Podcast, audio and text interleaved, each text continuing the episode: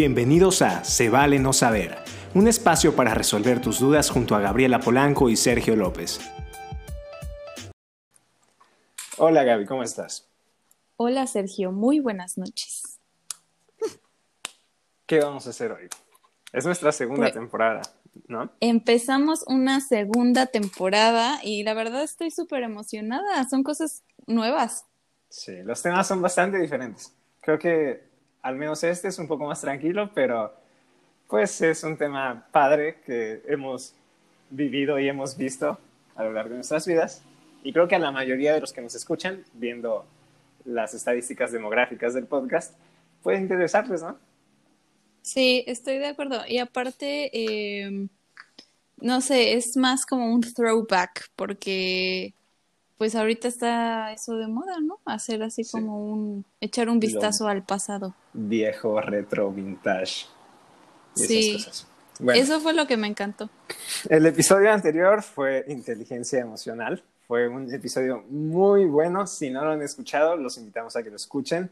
Tuvimos una invitada que es la psicóloga Alejandra Moreira. Es muy lista y compartió con nosotros mucha información que es importante y relevante para cualquiera. Y además engloba muchos de los temas que vimos en los primeros cuatro episodios.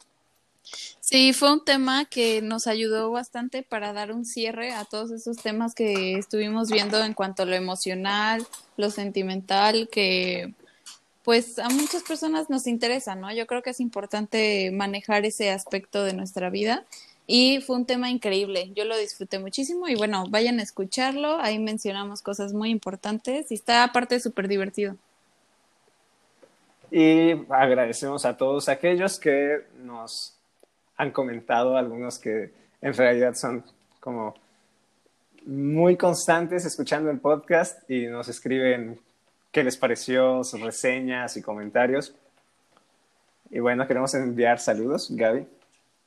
Sí, eh, me pone muy, muy, muy feliz, de verdad me hace muy, muy feliz el leer que me llegue un mensaje de ustedes eh, dándome prácticamente una reseña o haciéndome comentarios de cada capítulo. Me parece impresionante y muchas gracias. Eh, quiero mandar saludos a, pues principalmente a la gente que se pone en contacto, ¿no? Con nosotros este, y nos hace saber qué, qué les pareció el capítulo, nos platican de ellos sus experiencias.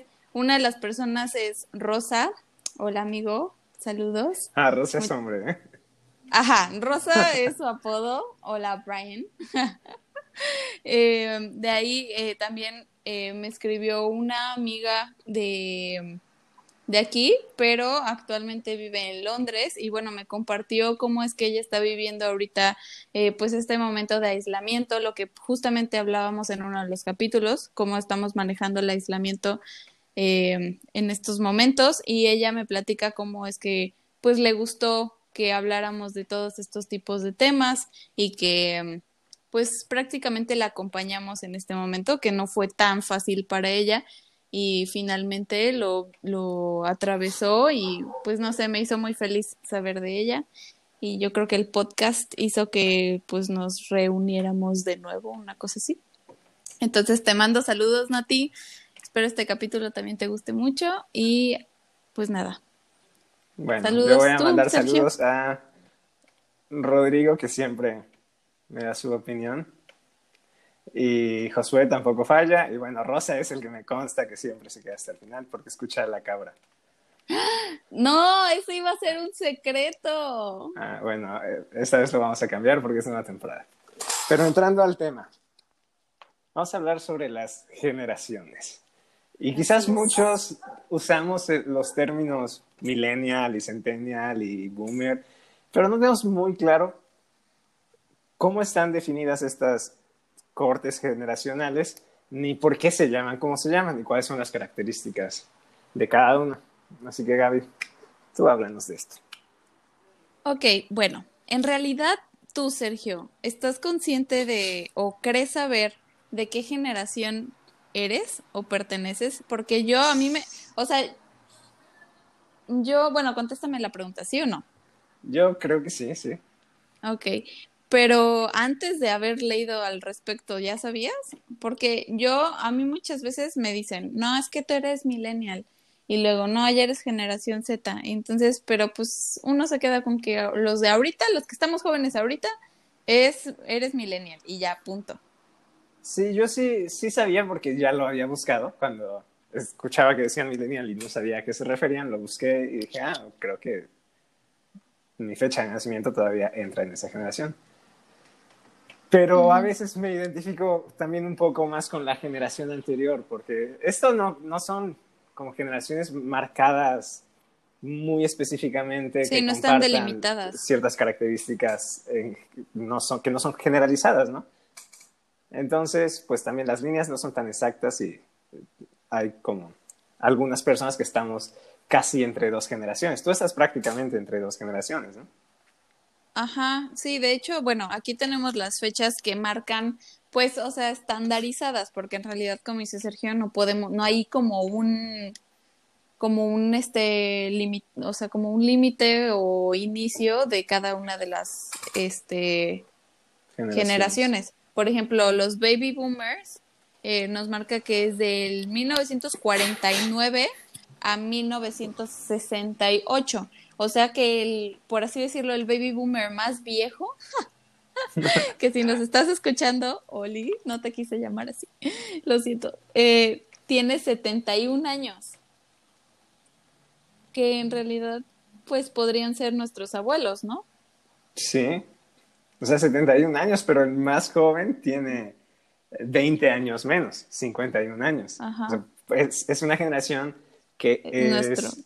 Los, los primeros boomers son padres de la generación X, pero los últimos boomers son padres de la generación millennial o Y, o incluso de los centennials o Z, De esos que... Pues, sí, exacto. Y de ahí nos... De, de, los baby, de los baby boomers eh, tenemos a la generación X, eh, en esta generación X marca que es pues del 69 al, al 80, lo que quiere decir que el de generación X más grande hoy en día tiene 51 años y hoy en día eh, la pues el más joven, por así decirlo, tiene 40, ¿no? Y de ahí nos brincamos a la generación Y o o sea, se le dice generación Y o millennials y esto es del 81 al 93. El, el, el millennial más grande tiene ahorita 40 y... ¿Qué? 41. Y pues actualmente un millennial tiene 27 años. O sea, tú, ¿no? Sí. Yo tengo 28, soy del 92. ¿Qué? ¿Qué? ¿Creíste que era más joven? Sí, tienes cara de bebé. Sí, eso sí. Intenté dejarme la barba, pero no, no sale. pero bueno. La generación Z es la tuya. Que tú estás en el, casi en el límite, porque, es que, por ejemplo, si buscas en Wikipedia, te dice que es de, termina en el noventa y tantos o hasta el 2000. Entonces, según unos, unos otros autores, tú podrías ser o millennial o, o Z. Centennial. Pero parece que es más común que el 93, 94 sea el límite, así que pues la mayoría te considera centennial. O sea, imagínate, ya soy otra generación. Me siento Seguramente joven. siempre creíste que eras millennial, ¿no? Sí, yo toda la vida, bueno, o sea, de que mis papás y pues ya sabes, todo el mundo te tacha así de que es que eres millennial, tú ya, tú ya sabes, tú ya naciste este con el chip y así, ya sabes, la típica frase de tía. Sí, sí, sí. Los pretextos para no usar bien la tecnología, ¿no? Ajá. Eh, que en realidad, pues, de hecho, pues si ya eres generación Z es porque neta ya estás en otro nivel de, de saber y comprender la tecnología. Sí. A veces es también tiene sus desventajas, ¿no? Pero hablando más específicamente de cada generación, primero los baby boomers. Se llaman baby boomers porque hubo un aumento en la natalidad en, eh, en Fue el auge. ¿Y a qué se debió principalmente? Pues acaba de terminar la Segunda Guerra Mundial. Así es. Entonces, bueno, no hay guerra, la guerra, claro que provoca muchas muertes. La mayoría de las tropas de diferentes, de los países involucrados en los conflictos, vuelven a sus casas, vuelven con sus familias.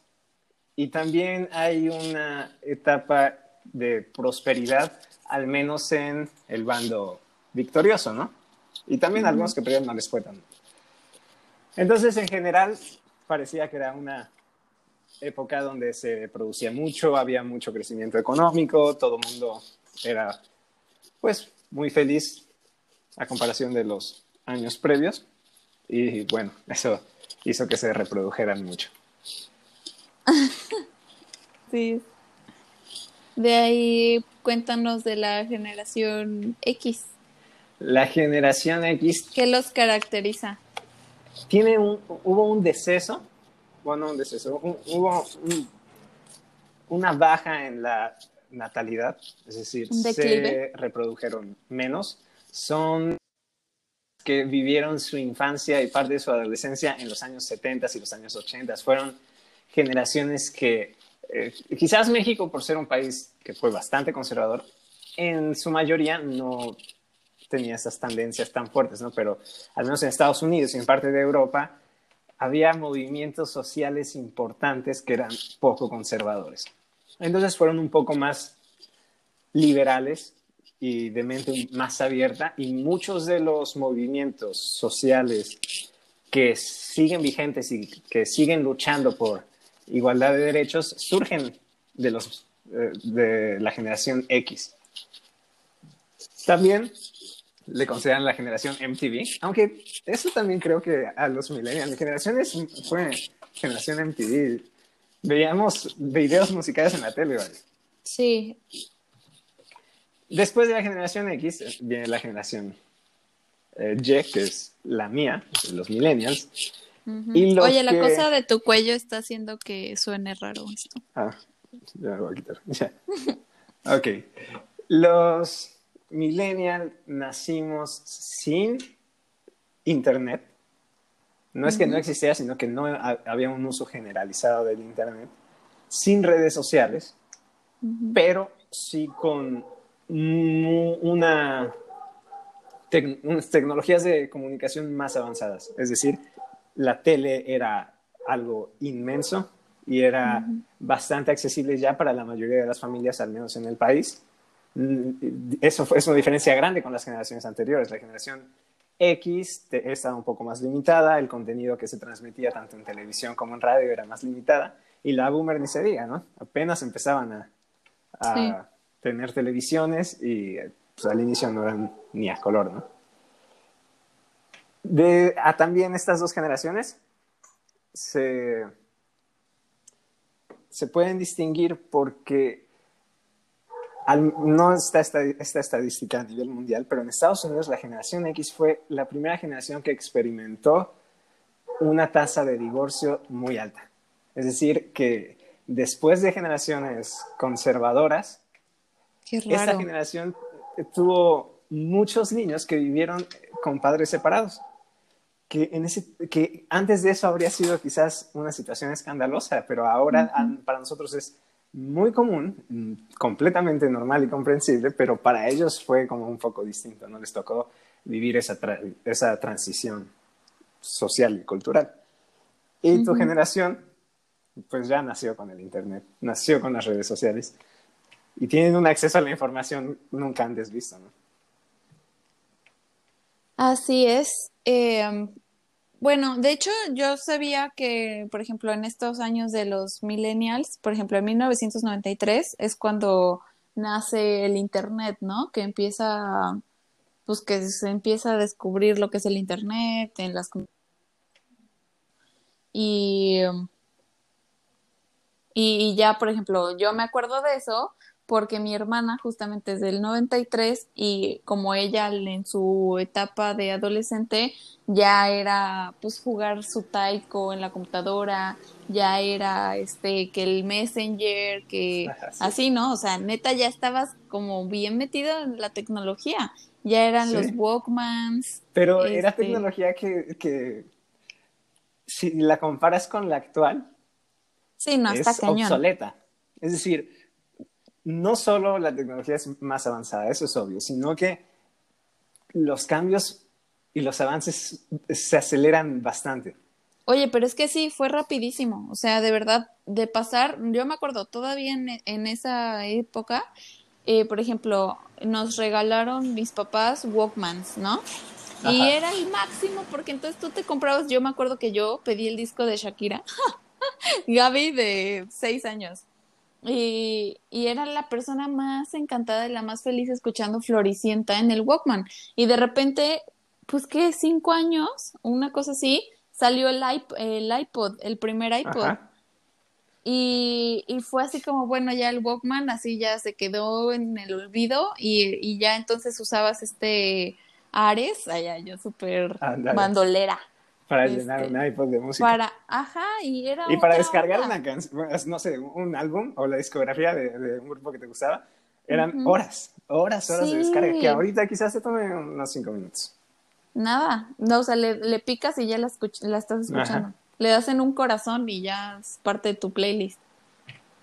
Y sí, es impresionante, pero bueno, entonces ya, Sergio nos dio un super background ya nos habló de historia y ahora sí vamos a pasar a lo que venimos. A hacer este throwback super wow, así yo cuando estábamos ayer, este, bueno, pues estuvimos platicando del tema durante esta semana y, y este, y fue como recordar tantas cosas que... sí, es demasiado, no vamos a poder decir De mencionarlas todas.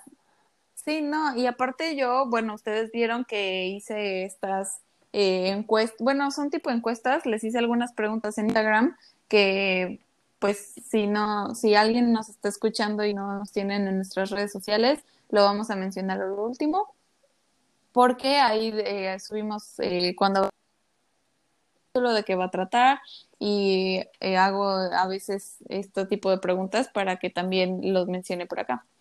Entonces, este, me mencionaron un buen de cosas que por lo mismo de no ser de mi generación o algo así, no sabía de qué me hablaban, pero aún así, pues obviamente quien nos escuche, si lo menciono, va a decir, no inventes, yo sí lo sabía, esta mujer está muy, muy joven para entender lo increíble que era, ¿no? Y, y este, y bueno, tenemos como varios apartados en donde vamos a hablar qué de películas, qué estilos de música, bueno, de muchísimas cosas. Y para empezar, yo creo que lo que lo más básico o lo que más se vio en cuanto a cambios, este, para mí, porque era mi todo, es mi todo, la música. Sí, también porque es algo que siempre ha estado presente nosotros escuchamos música, pero también hasta los boomers y antes de los boomers, que no recuerdo cómo se llamaba la generación, ah, la generación silenciosa, una cosa así. Ellos también escuchaban música y no tenían tele y no tenían series y no tenían, bueno, sí había, ¿no? Películas, pero no era como que muy accesible. Sí, como que era en la radio, ¿no? Sí, y por ejemplo, los boomers, ¿qué escuchaban? Era pues mucha balada Los romántica. Boomers era como este blues, que el country, o sea, baladas románticas. Como Muchísima balada romántica. Y bueno, y el rock, pero rock así muy ligerón, ¿no? Era como. Sí, todavía era muy rock clásico. Sí, aún. Y sabes qué he notado que siempre me da un montón de risa que a veces cuando ahorita como estamos en, todos encerrados en cuarentena, todos los días juego cartas con mis papás. Y a veces pongo música yo, a veces pongo música ellos. Y cuando escucho sus, sus playlists, sí. tienen un montón de canciones en español que yo, como de rock, ¿no? Sí. Y las escucho y digo, oye, esto me suena. Y, es que, y obviamente ya la he escuchado porque les gusta mucho a ellos, pero siento que me suena a algo más. Y después mi hermano y yo buscamos y vemos que es una adaptación de una canción en inglés. Y por ejemplo, de este tipo, Enrique Guzmán, yo no sé si tenga una canción original, pero casi todas son canciones que se volvieron famosas en inglés, pero no llegaban a, bueno, quizás llegaban a Ciudad de México y a Acapulco, que en ese momento era lo máximo, pero no llegaban a Coatepec. Entonces, canciones de rock hechas famosas en Estados Unidos por cierto artista, alguien llegaba a México y solo traducía la letra y la adaptaba para que sonara bien y se hacía famosa aquí. Era un negociazo. Ahora nadie puede hacer eso porque sale una canción en China y, y, un segundo después la puedes escuchar aquí. ¿no? Es que ya todo está tan globalizado, o sea, absolutamente todo. Lo que está en China nos llega a nosotros en que en dos semanas que lo pidas, literalmente. Entonces, pues, pues sí, así. Pero la música, lo que, lo que han, lo que sí es súper notorio es cómo se están haciendo ya como remakes, como sí, sí, sí. ya es el, ya es el, o sea, como repiten Se acabó los la ritmos. originalidad, ¿no? Ajá, o sea, ya es el- los mismos ritmos, ya es este el mismo este beat, o sea, Y- no, no, ah, ya no solo que sea el mismo ritmo, el mismo beat, sino que como se usa mucho el sampleo, es decir, toman una canción y literalmente un pedazo de esa canción lo toman como un sample y lo ponen en su canción y a partir de eso hacen algo distinto, que tampoco me quejo, a veces está bastante chido, pero abusan de eso, es como, ok, bueno, ¿por qué no creas algo original de inicio, no? Sí, y, y bueno, ya que, ¿qué bandas te acuerdas de? Pues bueno, yo principalmente me acuerdo de, pues, de cosas de mi, a lo mejor no tanto de mi generación, pero que yo escuchaba cuando era niña y que crecí con, por ejemplo, como ya lo dije, Shakira, Britney Spears, eran así como, puff, o sea, yo creo que me sé todas sus canciones, que ya hoy en día no se escucha tanto de, de ellos, o sea, no, yo creo que fue como su máximo, este, Sí, pues, llegaron a la cima en ese momento, ¿no? Ahorita ya van. sí van en abajo. declive, pero, Por ejemplo, de la, la generación X, pues fue más como. No sé, a mí tampoco me tocó tanto, ¿no? Pero sí tengo algunos primos más grandes. Y era mucho como de música disco o, y, o, o música disco o más eh, metal o rollos así. Este, yo creo que musicalmente fueron dos décadas muy chidas. Ujú, Y sí hay, yo creo que sí hay cosas que tú también escuchas, por ejemplo, no lo sé, que si vas a un karaoke y las ponen, te las sabes, porque quizás las escuchaste de chica, no porque tú las pusieras, sino porque alguien más las ponía. Y son cosas que no se te salen de la cabeza, ¿no? Y de repente la escuchas Claro. y, ah, esa canción me gusta. Es que sí me pasa, o sea, luego pongo música yo que me gusta, que sé que no es ni de mi generación ni, ni mucho menos, y simplemente me gusta escucharla y lo pongo y mis papás es como, ay, qué chistoso que escuches música de mi Sí. generación o música que escuchaban tus abuelitos. Por ejemplo, Barry White es buenísimo, o sea, a mí me encanta como, o sea, su, su música y, y es por lo mismo que crecí con ese tipo de, de discos pero no precisamente son de mi generación, ¿no? Pero, por ejemplo, ¿cuáles sí son de tu generación? De mi generación, yo creo que ya sería Justin Bieber, Ah, sí. eh, sería Estos eh, ratos de Inglaterra, ¿no? One Direction, ¿no? ah, One Direction. La verdad es que yo nunca fui fan. Perdónenme, Believer. No, ¿cómo se llaman? No sé. Perdónenme, pero a mí la verdad creo que lo hacía como por encajar y me sé dos canciones, pero en realidad no, no lo sigo ni a Harry Styles ni ninguno de ellos. Eh, de ahí eh, también esta Billie Eilish, pues ya sería de ahorita, ¿no? Bueno, Sí. no, a lo mejor y esa ya sería hasta... No, sí, porque mi generación abarca pues la, la generación más chicos. Bueno, tu generación abarca hasta 2000 y cachitito. Ah, no. tú 2010, eres dice, así, según. Pero, por ejemplo, también Ariana Grande y todas esas tipas son Ajá, como Ariana Grande. muy de tu generación. De mi generación son más las que decíamos ayer, ¿fue? De Shakira. Britney Spears, Cristina Aguilera, Ricky Martin. En español, Cabao, B7, Sin Bandera. Yo recuerdo que Alex cuando iba en secundaria también hubo una época en la que como el punk rock estaba de moda y era como Panda, Allison, rollos así. Y estaba también muy chida, en verdad era, no sé, no sé, había como que bastante variedad de géneros. Y actualmente sí hay como unos dos o tres géneros que predominan, pero con bastante fuerza. Y en ese momento creo que había un poquito más de división. Pues yo en, las pre- en la pregunta que, que puse en mi Instagram fue qué canción marcó tu adolescencia, ¿no? Y pues bueno, los, la mayoría de la gente que me contesta es pues más o menos de tu generación. Entonces tienen entre 27, una cosa así, para que se den una idea. Ah, tú dices la canción y yo la canto, ¿no? Ajá, ándale. y y me, me pusieron, por ejemplo, Bastric Boys, Britney ah, Spears. eran buenísimos. También, este, claro. Mercurio, Magneto, Madonna. No, eso sí ya es está que- muy... Pues supongo que. Por ejemplo, Mercurio sé que existen, pero no sé qué cantaban. Magneto sé pues, que ah. existieron, pero no sé qué cantaban. a lo mejor y pues eso es igual le pasa como a mí, ¿no? Que sus papás lo escuchaban, etcétera, y como son de otra generación, pues quizás por eso creció con eso. Pues no sé qué le gustara. Igual me pusieron aquí Shabadabada de Shabadabada. B7. Sí, esa es buenísima. Y hasta Eh, eso me es un pusieron poco que vieja hasta para mí. O sea, eso lo escuchaban Sí, mis primos bueno, que sí, son creo que mi mayores mamá. que yo, como por 10 años. Ajá, quizá, pero es que tu generación sí abarca gente que tiene ya ahorita 40 y cacho. Sí. Ah, Entonces, ajá. Ah, ya.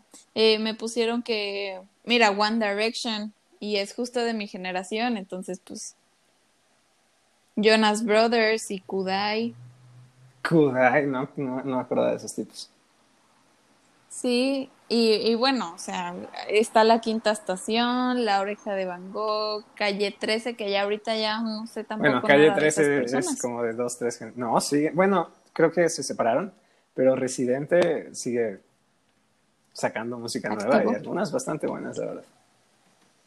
Sí, y bueno, hay bandas, por ejemplo, que se separaron, pero, o bueno, que se esfumaron de la faz de la tierra, pero que eran de verdad buenísimas. Yo me acuerdo que mi hermana tuvo como una, una etapa medio ema, medio emo y así como de, como súper pesado, así. Y para mí se me hacía, no sé, agarré como un gusto eh, muy, muy padre por, por ejemplo, Panic! at the Disco. Me Ah, son encantaba, o sea, me El como- vocalista es, es barbarísimo.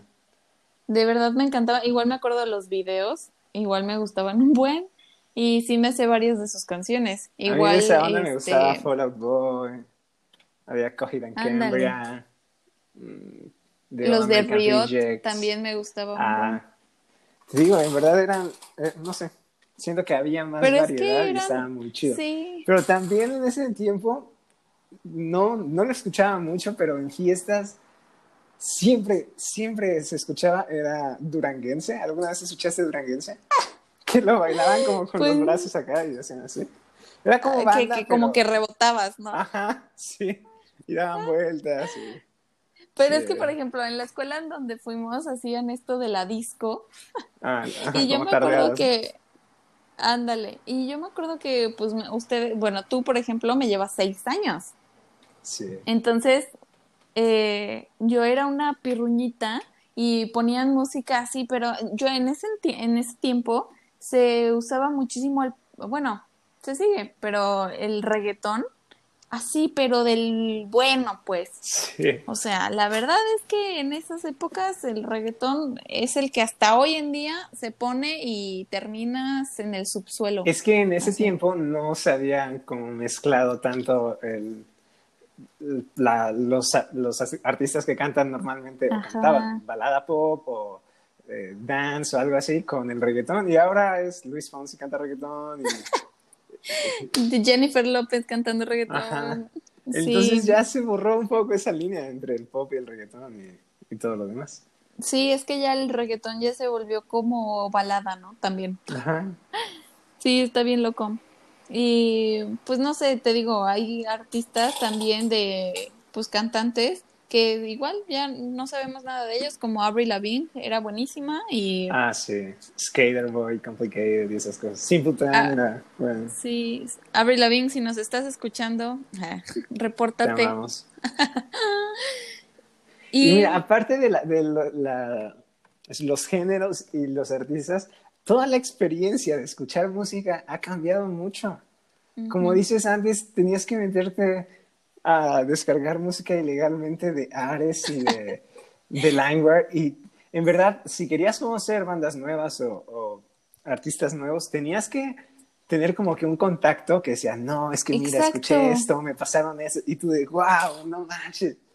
O, meterte a páginas, había una que era, ay, ya no recuerdo, pero era específicamente para buscar música alternativa. Y cada semana cambiaban, así ponían como a tres artistas. Y de tres artistas cada semana. Ahora, cada día Spotify o Apple Music te bombardea de un montón de cosas. Oye, pero justo como, como, o sea, por ejemplo, tú dices tenías un cuate que te decía a ti, oye, ya escuchaste a, no sé, Maroon 5 y tú no, y, así.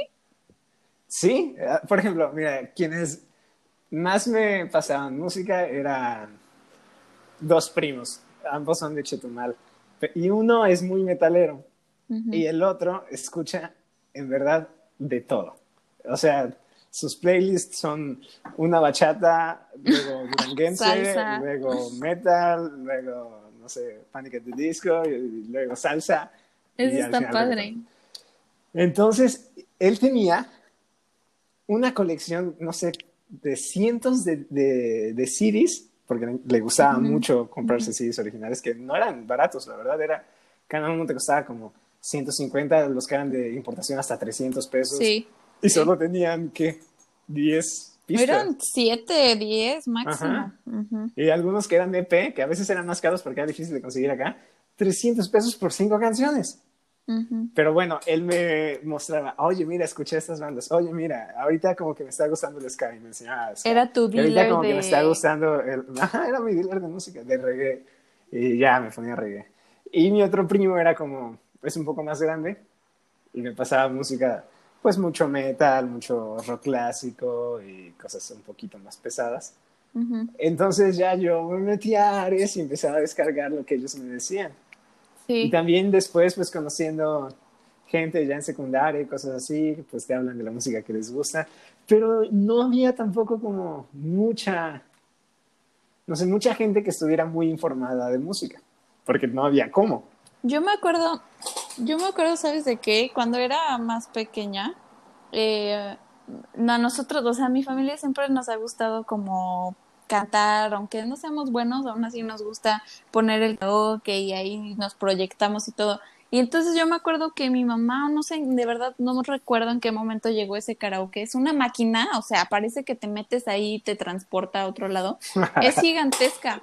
Y, y de hecho, bueno, ahorita me acordé de que a tu tía siempre le, o sea, varias veces rentamos la, pues esta, igual hizo como una computadora en donde descargó música, o sea, increíble.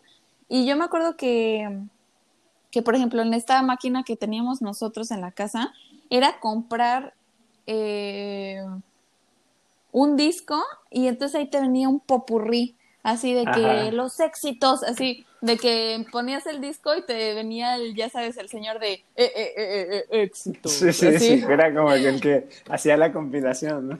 Sí, por ejemplo, ya en, a final de secundaria, e inicios de prepa, a veces iba con algunos amigos a, Plaza Clavijero, que es un lugar donde abunda la piratería a más no poder, y ahí comprabas lo que fuera, pirata, por 5 pesos, 10 pesos. Si te llevabas 3, te las daban por. No estamos fomentando la piratería. No, es que en ese tiempo no había muchas opciones. Y bueno, claro, también siendo joven nunca tienes tanto dinero. Pero era más difícil, vaya. Y también si querías películas, o sea, todo era más difícil. Ahora, pues no es que sea precisamente barato, barato, barato pagar una suscripción.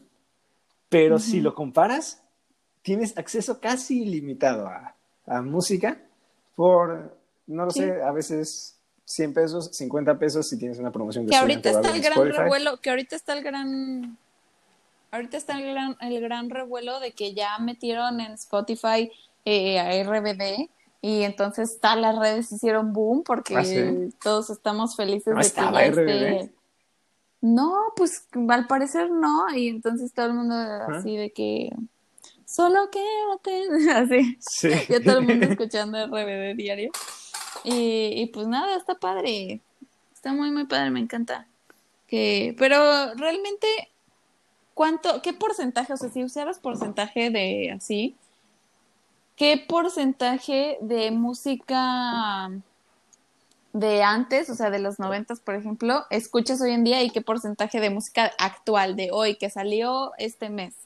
Ah, tal vez 60% sea música más vieja y 40... No, ¿qué? O sea, 70-30. 70%, música vieja, 30% música nueva. Y música nueva solo escucho, no sé, playlists como éxitos de hoy, algunas playlists de rap en español porque me gusta el rap en español y no tengo quien me enseñe de rap en español, así que siempre estoy buscando cosas nuevas. Y a veces de, rock alternativo, pero muy poco. O sea, quizás estoy exagerando, tal vez sea 80% música vieja y 20% cosas más es que eso es lo que voy. O sea de verdad yo me yo de repente me encuentro escuchando música de pues te digo de Pussycat Dolls no que eso igual eso es noventas realmente. Y y pero bueno por ejemplo eh, Beyoncé entraría entre noventas y actualidad porque ella es una persona que sigue sí, sigue o sea saca música pues es como Shakira Shakira es como eterna sí exacto y bueno. ¿Ya pasamos a películas o no? Me, ya llevamos pues, mucho y si no, nunca vamos a acabar. Es que nunca vamos a terminar, pero sí, vamos a pasar pero bueno, ahora. Vamos a irnos más rápido. ¿De películas crees que haya cambiado mucho? Sí. Bueno, sí. en cuanto a cine, por ejemplo, cine mexicano, antes. Ah, cierto, ¿eh? eh era pues muy limitado. Sí, yo en creo realidad que no, ahora... no, no, te encontrabas como en cartelera algo mexicano. Ajá, yo no me acuerdo que, por ejemplo, cuando era pequeña, mm, las películas que iba a ver era Nemo o era este cómo cuidar a, a, Harry Potter o, la de cómo cuidar a Harry Potter no, cómo cuidar a mi papá, una cosa así, no me acuerdo, no me acuerdo cómo se llamaba, pero o sea, eran películas americanas.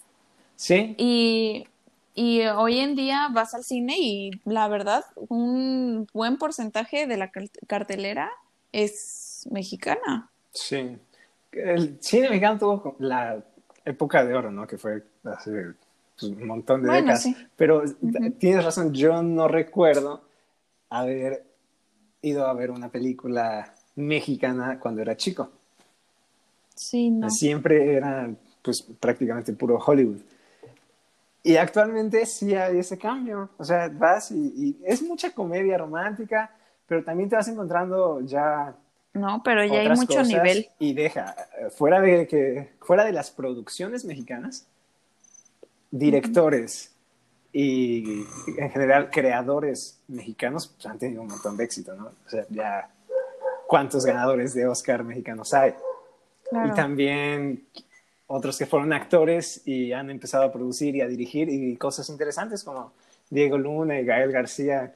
Está como que teniendo otro. Que yo acabo, ¿sabes qué? Que acabo de ver este. Chico Ah, ya. No, bueno, también, pero no. Acabo de ver el fin de semana una película de Star Wars. Bueno, no, no, o sea, me van a querer corregir los fans. de Star Wars, ¿no? Ah, la, de, la de, la de, Rogue One. la de Rogue One. Y sale Diego Luna.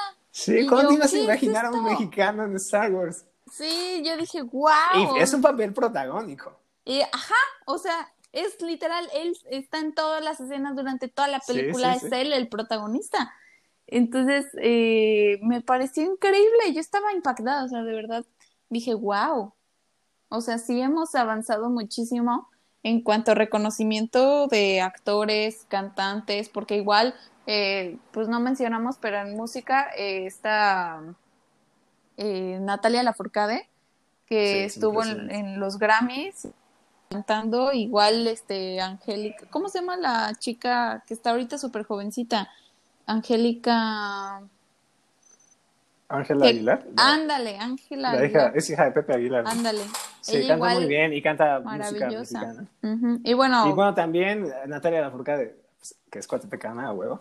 Sí. Y ha hecho versiones muy chidas de música tradicional mexicana. Me. Y también los ha hecho con colaboraciones con otros artistas buenísimos. La verdad tiene muy buen contenido. Sí. Pero nos quedamos en cine, ya dejamos atrás eso. Sí, sí, sí. También ha cambiado la experiencia de consumir películas. Yo recuerdo de niño Eso quizás a ti ya no te tocó. ¿Qué? Pero había unos cassettes que se llamaban Beta. Sí, no sé. Ah, no, no. A ti te tocó VHS. Ajá, eso te iba a preguntar. Antes de VHS, hubo Beta. Ah, y era, era casi igual, un poquito como más chonchito y más. Sí, cassettes. No sé.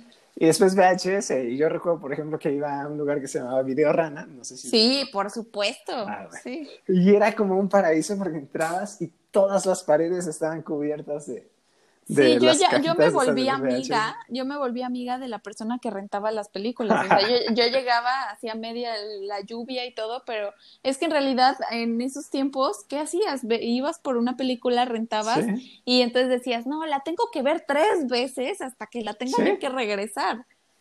Y entonces... Sí, porque no era como entrar a Netflix y tienes un montón de opciones y cambias a cada rato. Sí, no. Era, ok, la tengo por tiempo limitado y es lo único que tengo. Pero era padrísimo, o sea, neta, eso es parte de como de mi infancia que me encantaba porque entonces era como, papá, llévame por una peli a rentar una película. Y entonces ya era como un recorrido de que ibas por tu película, pero ni siquiera sabías a qué, o sea, no de que llegaba así, ah, yo quería ver la de, no, es llegar y, oye, que este acaba de llegar o, o que se llevan mucho o que se renta mucho, ¿no? Y entonces ibas a la sección de terror o la sección de no sé qué y así, ¿no? Y ya, y de ahí. Y en la planta alta tenían como las triple X.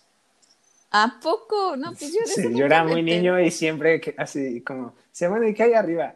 Y nunca me decían. Ya después supe. Ah. y también como las que eran yo nunca me enteré. Como de acción, pero muy sangrientas y cosas así. Oye, ¿hace cuánto tiempo quitaron Videorama? Ay, ni idea, pero va a tener más de 10 años. Ay, qué 15 triste. Yo, me acuerdo, yo cuando vi que lo estaban quitando sí me puse muy triste, la verdad. Y afuera vendían hamburguesas, ¿no? Ay, ¿neta? Sí, había un garrito de hamburguesas. no me acuerdo. Y, y sí, definitivamente ha cambiado la experiencia muchísimo porque hoy en día puedes hasta rentar, o sea, puedes rentar una película del cine en tu computadora sí. y proyectarla en la tele. Por ejemplo, antes, bueno, después del VHS fue DVD. Y ahí ya ah, era más fácil porque eh, no, no que fuera más fácil porque ibas y, comprabas un DVD o rentabas un DVD, sino porque la piratería se volvió mucho más sencilla. Entonces ahí sí, ibas a cualquier lugar y podías comprar un... Bueno, ah, los primeros CDs no traían, no tenían mucha capacidad, pero ya después comprabas una y traía tres películas. O una película y era la trilogía de tal. No puede ser. Ya comprabas, este, el viaje de Ya después cuando era como todo digital y podías ponerlo en USB, puedes comprar una USB con varias películas, ¿no? No inventes. Oye, ¿y del VHS te acuerdas que um, existía un, no sé si tú lo tenías, que era una máquina que regresaba. Que regresaba. Ajá. Y entonces ya metías en la cajita esa y ya le dabas regresar. Y entonces otra vez la veías. Ajá. Sí, sí, no, tenías que meterle un lápiz como los cassettes y darle la vuelta. Ajá. Y, bueno, ¿sabes qué se perdió? Que en realidad fue como una, una pérdida de generación tecnológica. El Blu-ray. Cuando pasaron del DVD al Blu-ray parecía que era lo nuevo y, no, no, tuvo el impacto que, Porque no tardó que te las vendían en, salir el iPod y el contenido digital en computadora y en, no sé, dispositivos electrónicos, ¿no? Pero y sí, era muy caro. Pero hay gente que en la actualidad eh, compra, o sea, compra películas. Yo he comprado películas en Blu-ray precisamente para verlos, pero no en un aparato Blu-ray, sino que lo ves en el Xbox o lo ves en, en otros este, dispositivos. Pero también es cuando es una película que te gusta mucho o, o, te gusta coleccionar, ¿no? Por ejemplo, Mauricio compra un montón de películas porque pues, le gusta coleccionarlas, ¿no? Pero eh, ya ni siquiera es lo más práctico, es más fácil buscarla en alguna plataforma de Internet. Sí, la verdad. por ejemplo, en YouTube creo que puedes rentar películas. Si no encuentras, eh, si tienes Netflix, no está en Netflix, lo puedes buscar en YouTube y te cobran como 20 pesos. Eso no tenía idea. Lo que pagabas en el video rana. Y también en, en, iTunes puedes rentar películas. O sea, ¿Y sabes es muy fácil conseguir. Que se volvió bien fácil también proyectar películas en tu televisión o así, porque ya hay esta modalidad en donde todo es Smart TV, todo es Smart, todo. Sí, o sea, entonces ya le das en las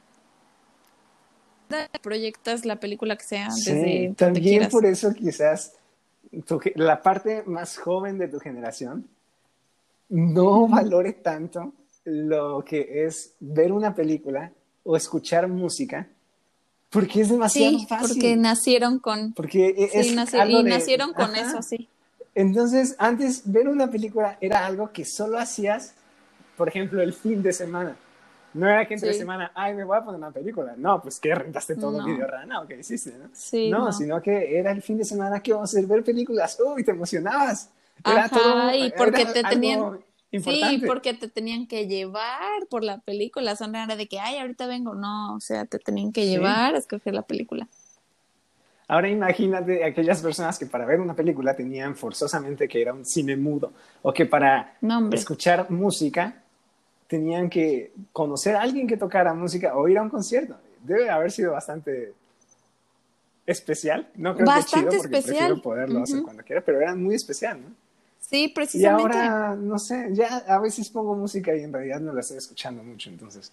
Sí, Ya ya, se vuelve como algo de fondo, ¿no?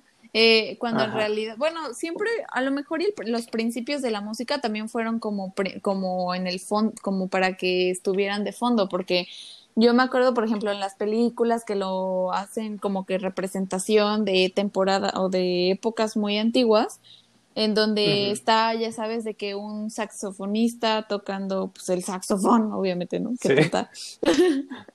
y, y la gente así muy nice está así to- este, tomando Sí, vino y como en eventos sociales, ¿no? Ajá, exacto. Sí, también era un lujo, porque para hacer un evento social y tener a un músico, por ejemplo, tocando un piano, Pues era como, seguramente era muy caro. Pero pues ahora ya pues, no sé, o sea, tocar piano en tu celular con una aplicación, si quieres.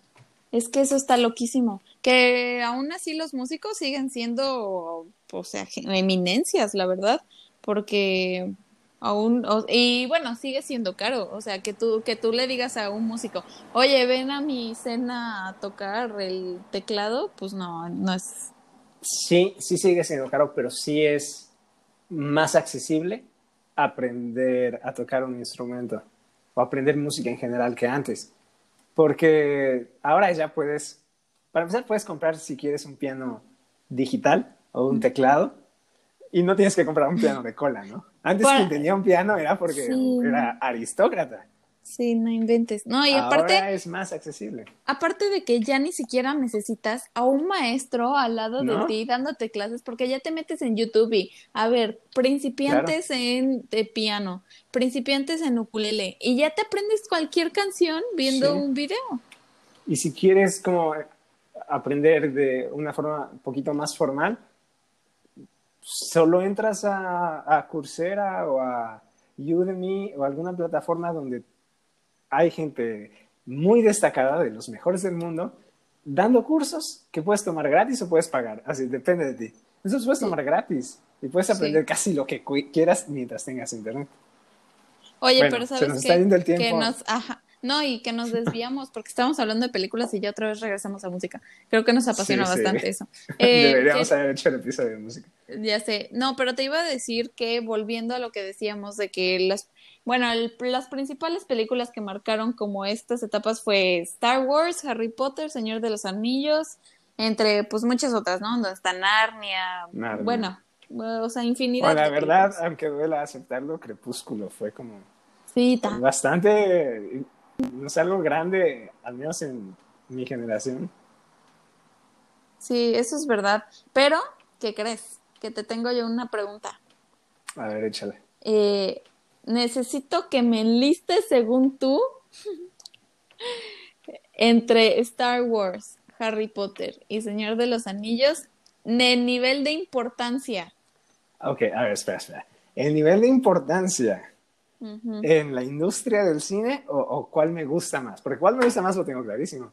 Me gusta El Señor de los Anillos, de ahí Harry Potter y de ahí Star Wars. Las tres me encantan. Pero El Señor de los Anillos para mí es lo mejor que hay. Es que es- Harry Potter simplemente me encanta. Es, verla uno, para mí es como sentirme un niño que cree en la magia. Y Star Wars siempre me ha gustado, pero siento que tiene algunas cosas que no están muy chidas. O sea, para empezar, es que, es que ya es larguísima, son nueve películas y unos cuantos spin-offs. Obviamente en algún lado meten la pata, ¿no? Y El Señor de los Anillos me parece así, perfecto. Y Harry Potter también, quizás haya una película medio flojilla, pero en general son buenas. Es que las tres de verdad son, eh, se, se, puede decir saga, ¿no? Sí, son, sagas. increíbles. Mucha gente discrepa, por ejemplo, dice que Star Wars es pésima porque dura, o sea, neta cada película como dos horas. Oye, hay un Darth Vader atrás de ti, ¿verdad? Ah, sí. Sí, ah. ¿Entonces es tu favorita? ¿O cuál, es, cuál, cuál es tu top de esas? No, eh, mi... No, este Darth Vader es mi primer pintura en acuarela y en cualquier oh. tipo de... en un lienzo. La verdad, no quedó tan mal, pero bueno. No, sí, distinguí eh, que era él. Ajá. Eh, no, mi orden es Harry Potter, me fascina. De verdad, me acaban de regalar hace no mucho eh, esta la colección eh, cajita, ajá, la colección completa y bueno, ya me, o sea, las puedo volver a ver y ver y ver y ver y me fascina. De ahí yo diría Señor de los Anillos porque literal crecí viendo El Señor de los Anillos. Yo me acuerdo que mi primer pesadilla, así que pues, que puedo recordar todavía hoy en día fue con los orcos. ¿En verdad? yo me acuerdo, sí, yo me acuerdo perfectamente que los orcos me llevaban y que así yo trataba de huir y fue horrible. ¿A dónde te llevan? ¿A, Mordor? Ándale, sí, literal. Y, y por último, nada más porque no crecí con ella, no me la inculcaron, mi hermana no le gustaba, en mi alrededor pues no, nadie lo vio, fue Star Wars, que hace no mucho pues me empecé a adentrar. Y sí me gustan, o sea, son películas que te vas metiendo, o sea, si ves la primera, como que te, a mí me encantan los muñequitos y así, entonces... Eh, ¿Con los muñequitos? O sea, ¿los muñecos o, los, los, los, extraterrestres del... Ajá, bueno, los extraterrestres. Ah. Eh, me, me encantan y siempre que los veo me muero de risa, entonces me la paso, o sea, me gusta mucho. Y, la una es chida, es la de las que empieza eh, con las carreras, ¿no? De estos autos como voladores. Ajá, creo que sí es la primera. La verdad es que las he visto, no sé si en así en orden, pero ya vi varias, entonces me doy una medalla por eso, porque son buenas, pero sí toma tiempo. Sí. Y, de ahí, bueno, en cuanto a películas de esa temporada, también estaba Men Bueno, Men in Black, la última salió hace un año, entonces sigue vigente. Y Star Wars sigue saliendo. Lo único que ya murió de plano fue Harry Potter, ¿no? bueno, había rumores de que habría un spin-off, pero quién sabe. Ay, no. Pero pues en importancia, yo creo que la más importante tal vez sea Star Wars, porque fue, fue un fenómeno como no se había visto antes en el cine. Y así ha durado muchísimo y no fue, fue un fenómeno que fue mucho más allá del cine, porque también la música fue muy buena, la música ganó muchos premios, eh, en la industria de, de, los juguetes, Star Wars es eh, un monstruo. Y bueno, pues ya tienen creo que su parque en Disney o en, no sé, o en Universal, no sé. Y de ahí creo que fue mm, muy importante, no es que las tres, pero El Señor de los Anillos porque rompió récords en Oscars. Nadie ha ganado tanto como ellos y no creo que suceda. Bueno, tal vez en algún momento, ¿no? Y Harry Potter, pues también, no sé, quizás cada una fuera de su generación. Y así como están estas tres, yo creo que en series también hay como una que representa. Uy, es que series es otra. Sí, no, en series a tener que hacer otro, otra segunda parte de estos throwbacks porque, wow, todo lo que está saliendo. Y bueno, de películas, ¿te gustaría mencionar alguna otra? No, ya, ya se fue el tiempo. Bueno, de ahí podemos hablar eh, de caricaturas, ¿no? También fue muy importante. Bueno, podemos hacer un, mix entre caricaturas y, problemas de eh, problemas. Problemas de la adolescencia. programas de TV. Bueno, porque... ¿tú qué veías cuando eras chica?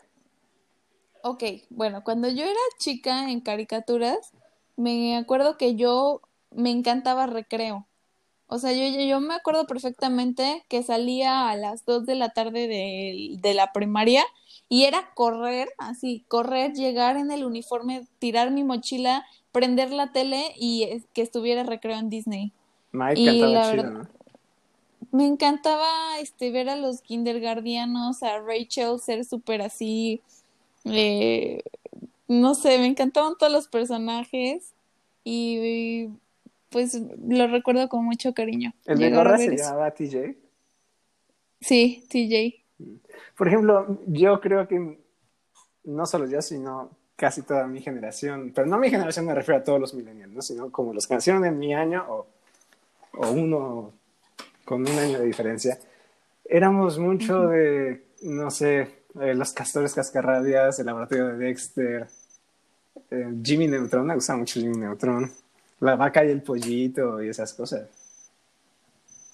Había caricaturas Sí. chidas, algunas eran medio extrañas, la vaca y el pollito tenía algunas escenas muy raras. Como este padre. de Cobarde el perro. Coraje, el perro cobarde. Ah, Ah, esa era buenísima. Yo me acuerdo que, lo- que me daba un feeling muy extraño verla. O sea, Era- no, no sí, me gustaba era cómo hablaba raro. la abuelita. Se supone que era una representación de cómo ven los perros el mundo. Y, por ejemplo, por eso la, so- la, la casa de, de Cobarde está en... No, Coraje, se llama Coraje, ¿no? Está en medio de la nada, porque es un perro que nunca ha salido de su casa, lo único que son- conoce su casa y piensa que afuera no hay nada. Y por eso también es tan neurótico, porque ve, por ejemplo, tu perro, Jolio, cómo se pone si ve como algo extraño o si escucha un ruido extraño, luego luego se pone a Sí. ladrar. Entonces la caricatura es como una exageración de todo eso, de la actitud de un perro hacia su casa, hacia las personas que quiere y a las cosas extrañas. Está Oye, muy qué chida. loco. Eso Sí. yo no la sabía. Igual hay un montón de historias así medias turbias Ajá. de todas las caricaturas. porque teorías, yo ¿no? le- Sí, yo he leído de los Rugrats, así de que Carlitos mató a toda su Ah, familia y así, ¿tú qué? Creo que no o vi ese episodio. También está No, no era un ya sé, episodio, ya sé. pero- Son como teorías conspiranoicas. ¿no? Sí, eh, sí, exacto. También la vida moderna de Rocco, había eh, Luego los me chicos del barrio. Que Sí, también. pelón. O los, o los Rocket Power. Rocket me Power gustaban era buenísimo. Sí, Era también me Otto gustaban un Rocket buen. y Reggie y el Twister y el ¿Qué? otro Calamardo, ¿no? No, Pero Calamardo, de ¿lo decían Calamar? Algo así. No me acuerdo. Es que de hecho, mira, me pasa mucho que como mi hermana veía programas y yo, por ejemplo, ella tenía 10 y yo tenía 5. Todos estos eh, programas porque los veía, pero no es como que me acuerde con exactitud los nombres, Sí. de qué trataba. O sea, solamente me acuerdo que me la pasaba yo increíble viéndolo, pero solo es un recuerdo vago. Pero sí sé que crecí con ellos. Bueno, y programas de televisión, otro rollo. Ay, programas de televisión, yo me acuerdo de del de Flavor Flav, ese Ah, igual. y Pin eh, My Ride. Ajá, el Next. El Next me encantaba. Yo me acuerdo que me divertía un buen porque estaba muy chistoso. Eran citas. Bueno, para gente que nos escuche que no sepan de qué hablamos, eran citas que iban varias chicas o, o eran chicas o eran chicos. Y entonces, este, todavía no había esta diversidad de, de, O de sea, había, géneros pero y no todo. era reconocida y aceptada en la televisión. Exacto, todavía no, no pasaba esto que está sucediendo ahora de los movimientos y entonces en ese tiempo dividían eh, un camión de chicas y un camión de chicos y entonces eh, había una persona que era como el, de- el que iba a tener citas con cinco chicas y de esas cinco iba a escoger a una que le gustaba y entonces como que hacían un date de como 10 segundos y ya si el tipo como, "Mm, lo siento, no me gustas, adiós, y ya la chica se regresaba. Sí, Era decía next, ¿no? Pero, O sea, decían next y salía otra. ajá, de- next. de- de- y te pasaban escenas de las reacciones de las que estaban esperando en la camioneta de ay, Ay, sí, sí ya me acuerdo. turno, eh". Todo bien. Estaba chido Pero es que era justo, porque Ah, era. Ashton Kutcher haciéndole bromas a famosos. Y algunas sí se pasaban, o sea, se ponían a llorar y pero se, se antes valía todo eso, ahorita ya todo Sí. es con cuidado y pincitas, Sí, y ay, era como, como, o sea, Jackass es, es- Jackass era exacto. completamente, era políticamente incorrecto en todos los sentidos. O sea, tenían, Y no estaba uno de ellos censurado. es Wiman, el enano, O sea, lo agarraban como juguete, vaya. Sí, y no existía eso de, ah, están abusando del enano o algo así. Se la pasaban chido y daba mucha risa, la verdad. Tuvieron hasta película, ¿no? Sí, yo me acuerdo la otra vez te decía del programa de Ryan Sheckler, si alguien se acuerda de él también, este, chócalas, porque yo sí me acuerdo que me encantaba ver eh, cómo hacía esto del patinaje y todo, sí. porque personalmente yo tenía un, un crush, con él. Bueno, yo creo que mucha gente se volvió súper famoso, fue, no sé si siga siendo, pero en ese tiempo fue el campeón de los X Games más joven en la historia. O sea, a los 10 años ya patinaba profesionalmente contra tipos que lo habían hecho toda su vida. Y hasta la fecha sigue siendo bastante bueno en realidad. O sea, sigue compitiendo por primeros lugares. Sí, yo ya le perdí el hilo, pero me acuerdo que lo veía igual, eh, un buen. Y de ahí, eh, bueno, programas de la TV mexicana, Familia Peluche, obviamente número uno. Chavo del Ocho, que esa está desde que mis abuelos eran niños y hoy en día ya ahora existe el chavo animado, que no es lo mismo para nada. Otro rollo, yo creo que era de lo mejor que había. Sí, otro todo rollo. Mundo, yo recuerdo que cuando iba en primaria llegaba a la escuela y todo el mundo te preguntaba, oye, ¿te quedaste hasta la noche a ver eh, qué iba después del monólogo de los cinco puntos? Y ya no me acuerdo. Bueno, no recuerdo. Pero el punto es que terminaba tarde, ¿no? Entonces era como que algo muy bueno poderte quedar. Sí, era quedarte hasta las 11 viendo a Adal Ramones ahí hablando solo. Y me acuerdo también de, de un programa de Laura Pico, por ejemplo. Ah, cierto. De Laura Pico. Y salían tres mujeres encueradas ahí bailando.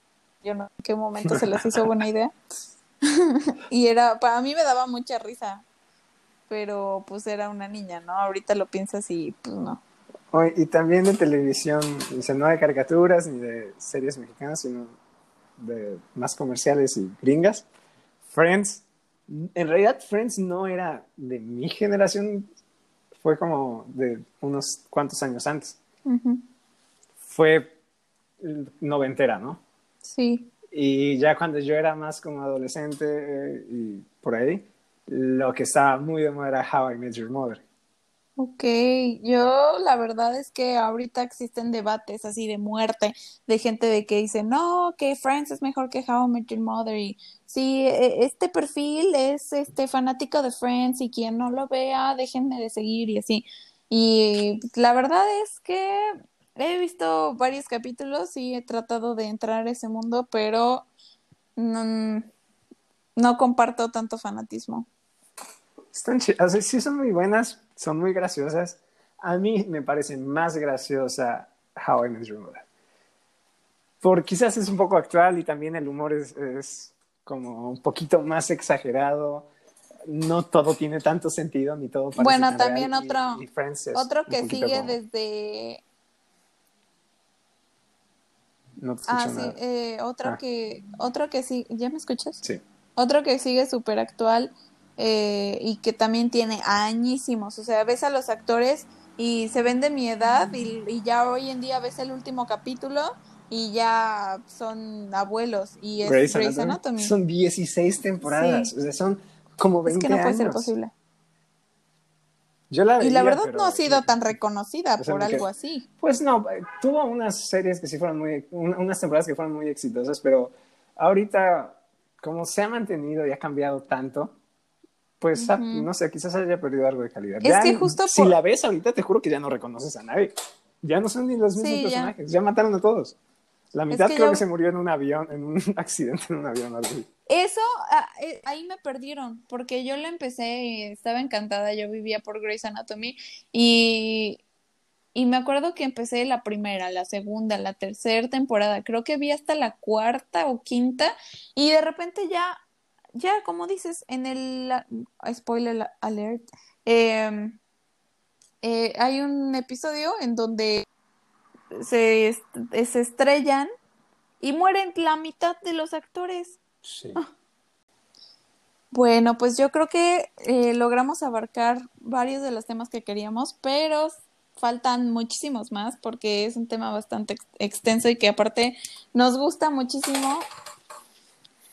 Ustedes también les va a hacer recordar un buen de cosas súper padres de su infancia y adolescencia. Eh, entonces, pues vamos a dejarla aquí y esperen la parte 2 de este capítulo. Ok. Antes de irnos, ¿vas a recomendarles algo? Sí, eh, este eh, les quiero recomendar eh, dos películas. La primera es que ya salió Mulan de live action y no la he visto, pero ¿Verdad? sí. ¿Y dónde está? Es que fíjate que tengo una discrepancia, por eso es que no la he visto, porque sé que está en como en Cuevana y así, Mm, pero ajá, está es ilegal y entonces pues me siento mal porque entonces no van a tener ninguna remuneración de mí ver- viéndola así. ¿No pero estará en video rana? Ojalá existiera todavía Videorama. Pero lo que me pone triste es que entonces no la voy a poder ver hasta que Disney Plus eh, pues llegue a México y pueda... No lo sé, tal vez Cinépolis pague, o sea, compre la película y la puedes ver en Cinépolis Click o algo Pues así. sí, si alguien sabe, si alguien sabe si llegó hasta acá y me puede decir de qué manera puedo verla, eh, pues dígame please porque soy fan de Mulan y necesito verla ya. Y la otra, mi otra recomendación es The Help, porque pues bueno, retomando esta época antigua y todo, me fascina, es una película que he visto un millón de veces, siempre lloro. me encanta, se me hace súper noble y bueno, una representación de los años, me parecen 60, corríjanme si estoy mal, y me encanta, véanla, The Help o la, la ayuda o cómo... No, no, es sé es- cómo está traducido. no, no me acuerdo, pero búsquenla como The Help. Ok, yo también tengo dos. Una también es como de época y es una serie que se llama Downton Abbey. Y es la historia de una familia aristocrática, en realidad noble. El, el- el papá es un lord y tienen una propiedad impresionantemente grande, pero es en una época en la que Inglaterra, bueno, el Reino Unido en general, tiene una transición en la que empieza a ser casi imposible vivir de la forma en la que vivían ellos, o sea, que era con tantos lujos y manteniendo una plantilla de servidumbre de, no sé, como 80 empleados. Pero eso está muy interesante porque está muy bien hecha y retrata con mucha fidelidad la forma en la que se vivía en esa época. Está muy padre. Y la otra es una serie que me encanta, es, no sé, tal vez mi top 10. Se llama Merlí. Está en Netflix, es Ujú. catalana, pero la pueden poner en español o subtitular. Y es acerca de una, un grupo de una escuela que tienen un profesor que se llama Merlí Bergeron, pero es un filósofo muy, muy loco y tiene una forma de enseñar muy única y no es siempre muy correcto en su forma de enseñar o su relación con sus alumnos, pero siempre busca como la manera de ayudarlos o de enseñarles algo que tiene que ver con los filósofos que ven en clase. Entonces está, está muy padre. Wow, pues ahí están nuestras recomendaciones. Vayan a ver Back to the Future también, buenísima. Y bueno, nos vemos hasta el próximo capítulo retomando más temas de este tipo. Bye. Adiós.